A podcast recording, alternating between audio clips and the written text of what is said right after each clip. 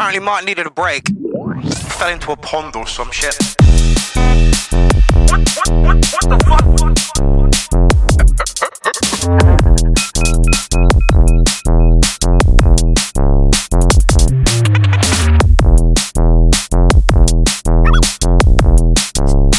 So.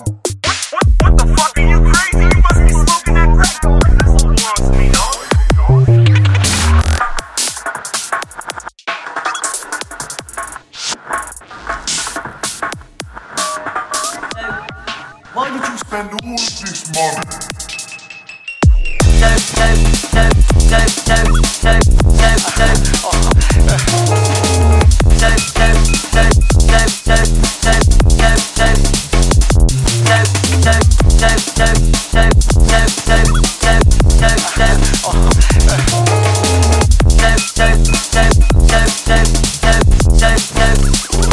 fuck